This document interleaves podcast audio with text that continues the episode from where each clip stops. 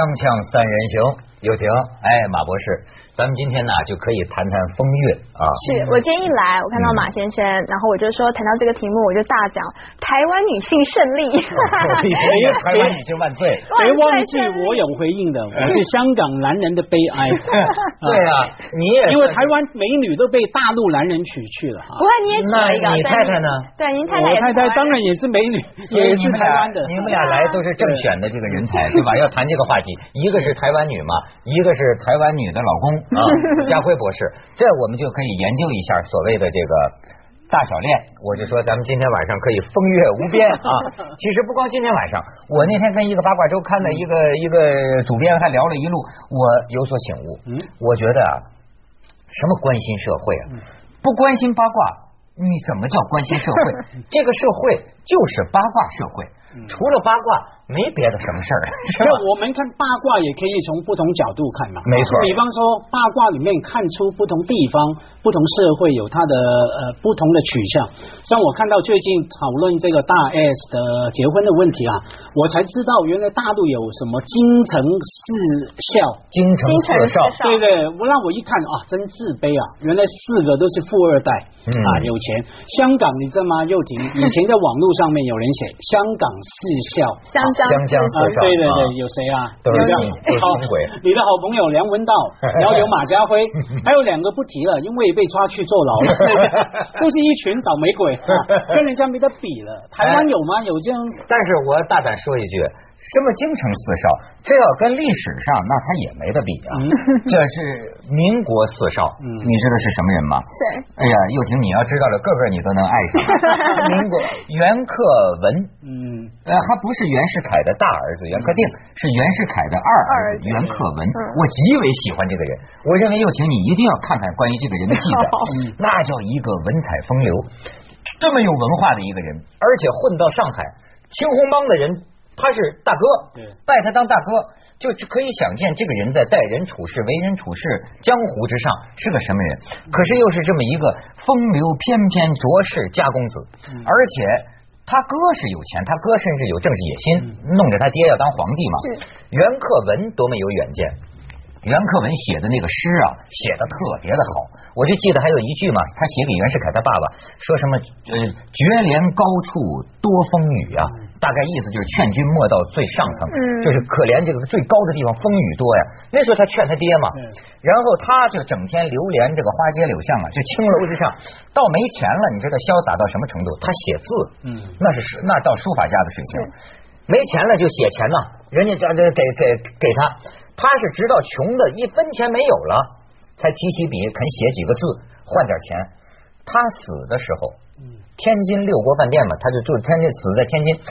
天津，你知道吗？所有的青楼女子，那真是啊，集集体为他送行啊！所以他是口碑做出来哎呦，这是袁克文。还有谁啊？什么张伯驹？嗯，张伯驹啊，你比如拿拿自己家的大宅子换了这个陆机的平复帖呀，这是给咱们国家留下的这个最宝贵的书法的收藏，而且长得那叫一个英俊。张伯驹的相片你也应该看看，张伯驹娶的那个女子叫潘素，当年也是很美的。再有一个谁啊？张学良。张这赵四儿这家伙啊，张 张张。可是坦白说，也一代不如一代了。后来去了台湾，也有很多公子嘛，四公子，嗯，宋楚瑜、连战全部是，后来都搞政治了，而且都输了，最后输给一个姓陈的家伙，对不对？姓陈的陈水扁，对不对？一路打上来，这样一代不如一代哈。现在这一代，我可不敢说啊，不，这一代也是不错的啊，这一代也是不错的。反正但咱咱这个这，咱可以看看照片哈。像这个小飞哥呢，按说呢，我跟他呢，在黑暗的他那个他妈那个 club 里还有过一面之缘。哎，这是这个汪小菲是吧？呃，这个再看一表人才哈，咱们再看下边。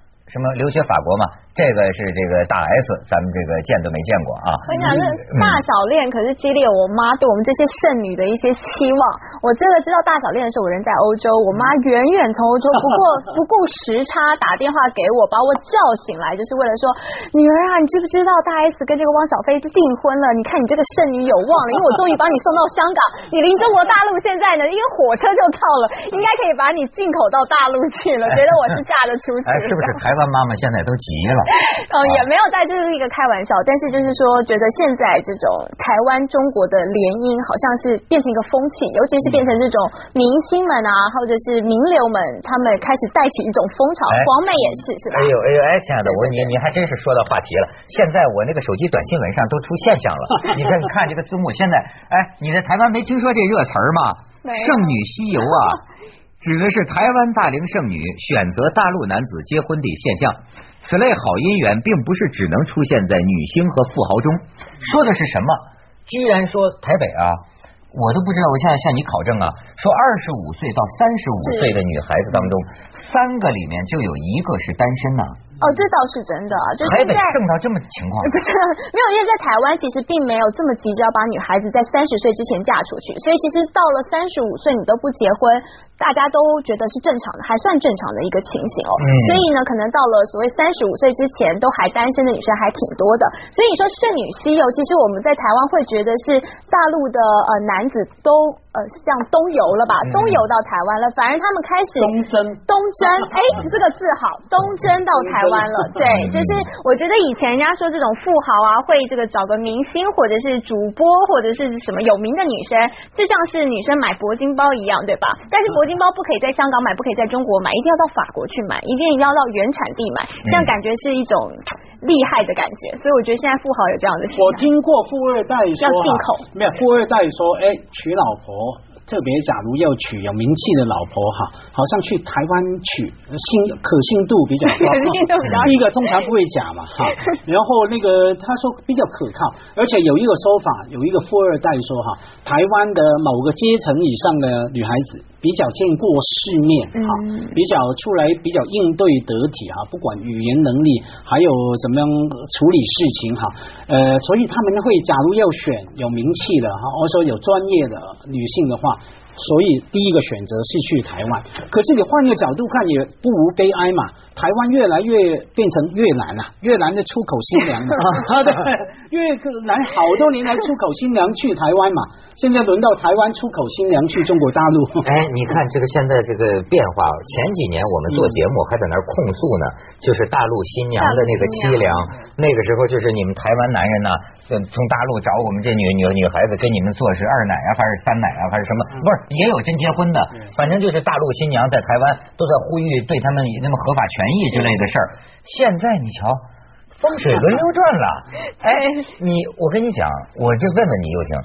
其实我知道哈，在早些年呢，嗯，这个不光说不要说台湾的女孩子，就是香港的女孩子，我知道对大陆的男的啊，也是觉得啊，就跟这个粗啊、脏啊、这个不讲究啊、土啊、这个傻乎乎的、愣乎乎的，或者野蛮巴拉的，就是跟这些一些印象。结合在一起是，但是呢，现在。是不是就是的确有点改观？因为我们来看一些就是富二代，其实他们的家属也都会把他们送到国外去。所以我想走过国外一趟，这个世界观的确不同。再加上中国现在富起来了，大家所回来家里面，就算掌管家里的事务也好，你所面对不只是中国的市场嘛，你要可能跟外国人见面，你要常来香港，你要飞来飞去。所以我觉得这对一个男人的这个历练有关。所以当你在这个位置，然后你看着世界也面广了，那中呃台湾的女孩子一向对这种。A B 过去是对 A B C 啊，只要是国外回来的男生，也都特别有种 fantasy 幻想。所以我想，中国男生一旦一旦有了这样的背景，那毕竟中国台湾我们是同血同文化，更好沟通，语言上更直直接的话，嗯，那就更容易拍集合了。而且啊，我就跟你说，他们说这个大 S 的这婆婆吧，这个什么张张兰女士，咱也有过一面之缘哈，都都爱结交富豪嘛，是吧？这听说张兰女士什么要去台湾了。这个空中就开始喊话了，就跟两岸要会谈一样。是，婆婆要来了，说说是好像说这边小 S 的妈也挺厉害，说会不会怎么怎么掐掐起来了，又说什么慈禧太后怎么聊？我当时一看我就一笑，我就说呀，我可体会过这个这一点呢。我认为大陆朋友都真是需要学习的。我有这个台湾朋友啊，台湾人呐，台湾的朋友，他要是想欢迎你，他要是想让你舒服。哎呦，我可知道，那个这个这个这个，他能弄得你舒服到你脚脚趾头缝里去，你知道吗？那个温情脉脉，哎呦，那个会聊天会说话的，那台湾女人也是一样，她要是有些想让你这男的舒服，哎，这我倒是觉得这有变化，因为以前我们在，你要先去广告是吧？那我们再说嘛，因为在以前的时候，我们会觉得相反，因为我们以前觉得台湾男生喜欢大陆女孩子包二奶什么？为什么？因为大陆女孩子温柔，会呃撒撒娇啊什么的。但现在人家说相反，反而台湾女生还有传统的一些观念，所以看到婆婆啊什么，我们还是觉得，你看像大 S 在荧幕前还是强势的，她在台湾什么话都敢讲，但是她一碰到婆婆，现在哎婆。婆讲话，我什么都低调，所以这个这个观念还是存在的。这像是媳媳媳媳妇见着婆有理说不清。锵锵三人行，广告之后见。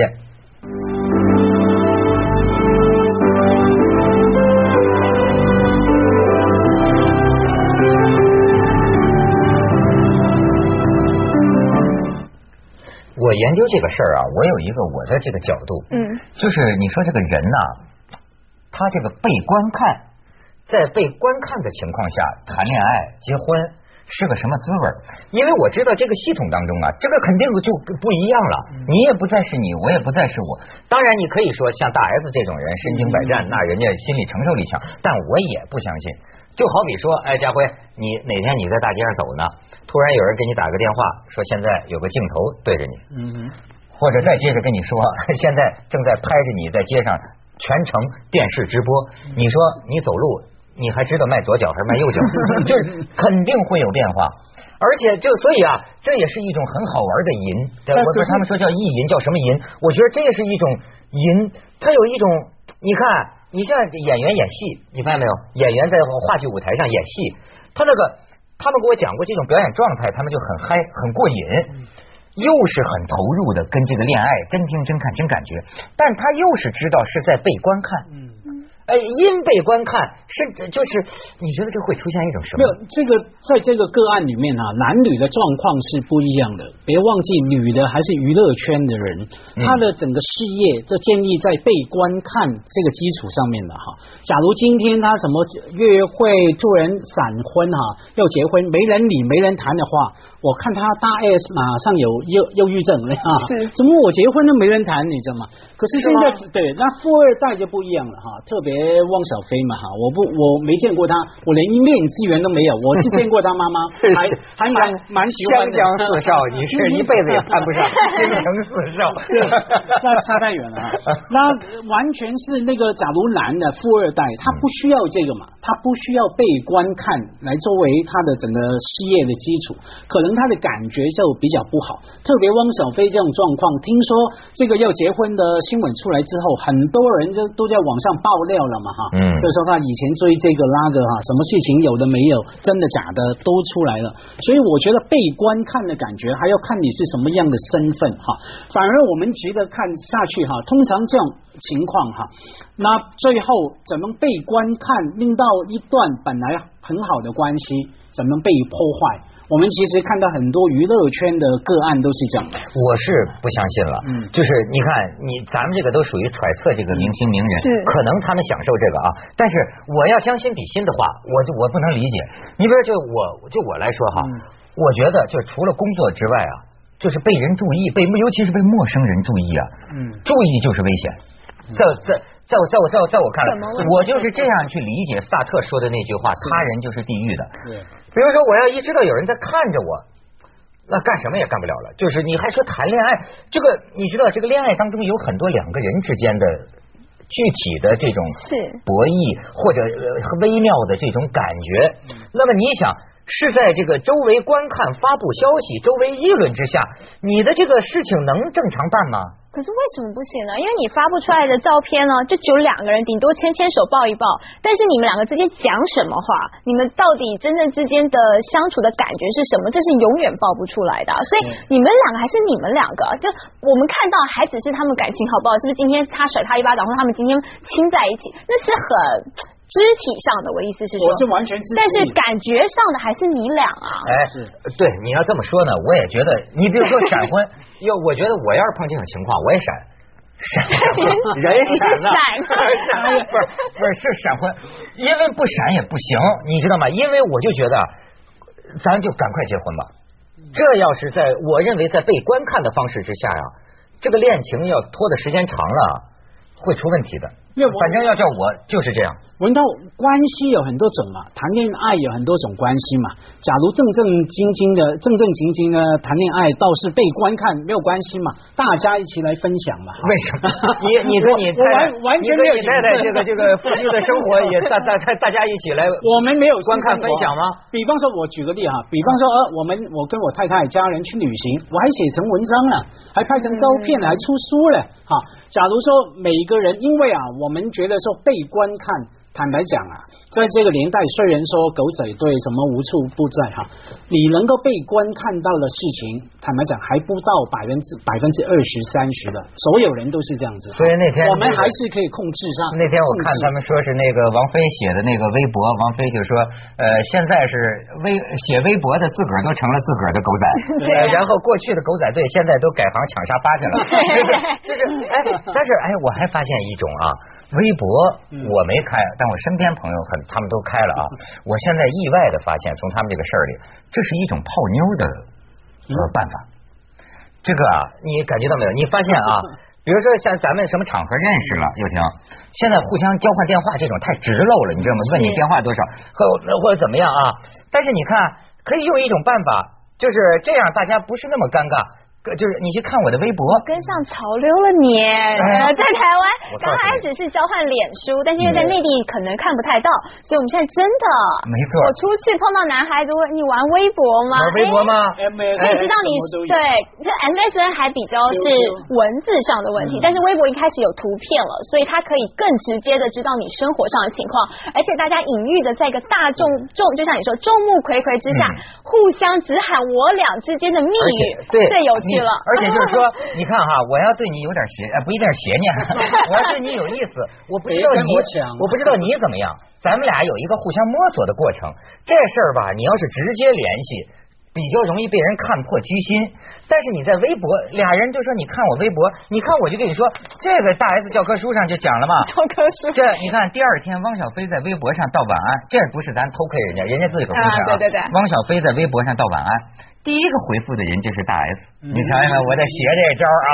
当天大 S 微博的更新是心里开了一朵小花，这话是跟谁说呢？跟那边跟小飞哥说呢，对吧？然后呢，流露出暧昧的气息，然后呢。你看，呃，第十月六号是大 S 的生日，第二天汪小菲在微博上说又到台北了，很开心。八三年的这咱就土了，这叫什么？派出所啊？派出所是什么？这个是那个拉菲，六二年的红酒，拉菲几年的？八二年的，八六八三年的和六二年的。嗯，要叫我写就是八三年的和六二年的二锅头，你说 开哪边？我的天，有男人对我开这种，我都马上嫁给他。而且我告诉你啊，微博也好，脸书也好，好极了。为什么呢？不仅是要来调情，你可以跟调情工具。我说不仅是要来调情，你还真的能够了解对方。我有朋友这样交往嘛，男女朋友交往，坦白讲，刚交往的时候，你懂得伪装，我也伪装，对不对？可是我真的有心去追你的时候，我看你的微博、脸书，看你怎么样跟朋朋友互动，对，也是了解你，完全可以把你的背景、你的网络、你的性格是完全抓出来啊。我觉得太好的，工我就是因为这个原因一直不开。微博，锵锵三人行，广告之后见。